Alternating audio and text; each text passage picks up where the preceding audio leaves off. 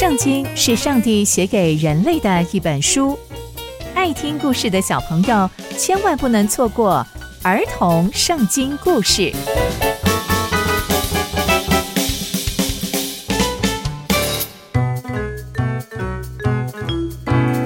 各位亲爱的大朋友、小朋友们，大家好，我是佩珊姐姐。小朋友们，今天佩珊姐姐要跟大家分享的故事是所罗门祈求智慧。我们在前一集中知道。所罗门王接管以色列王国之后，势力逐渐庞大，接着竟然到了政治联姻的阶段。所罗门王就娶了埃及王的女儿为妻子。那所罗门王会因此而对信仰有所妥协吗？那接下来又会发生什么样的事情呢？就让我们继续听下去吧。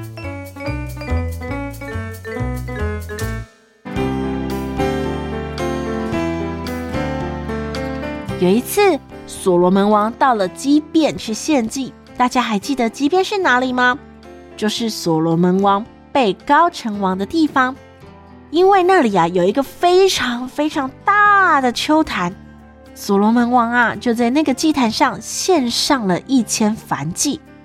而那一天晚上，上帝就在梦里面向所罗门王显现，上帝就对所罗门王说。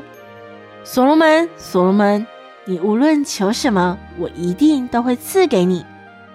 所罗门王看见上帝对他显现，他就非常敬畏上帝的，在他面前说：“主啊，你仆人就是我的父亲大卫，以诚实、公义还有正直的心，在你面前行事为人，你就以极大极大的慈爱对待他。”你又为他存留了这么这么大的慈爱，让他的儿子就是我，可以坐在他的王位上。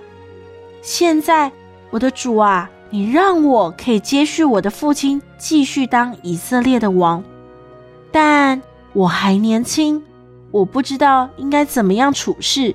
求你赐给我一个可以明辨是非的心，因为我住在你所拣选的子民里面。就是这些以色列百姓，这些以色列百姓有好多好多，多到我已经数不清了。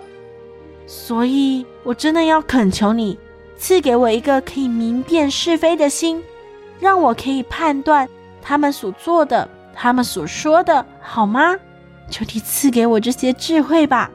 所罗门王就向上帝求了这些事，上帝听见了所罗门的恳求。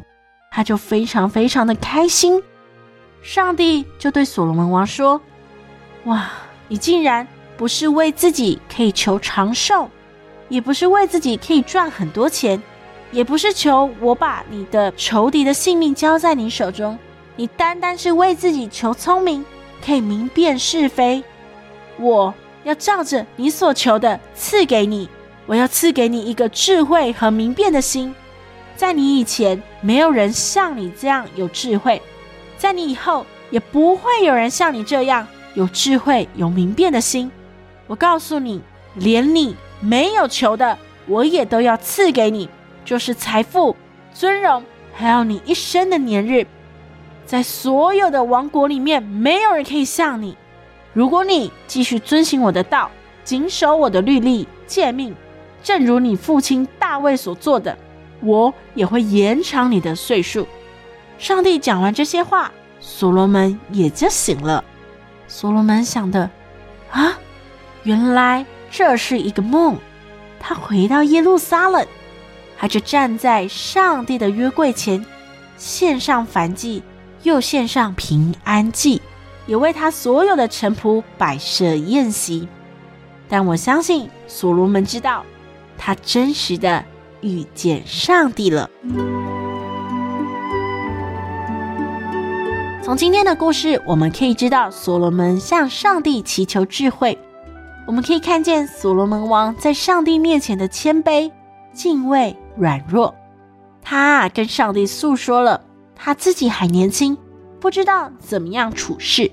可以看见所罗门王对上帝全然的交托和信任。不然，他也不会轻易的把他自己的烦恼跟上帝倾诉。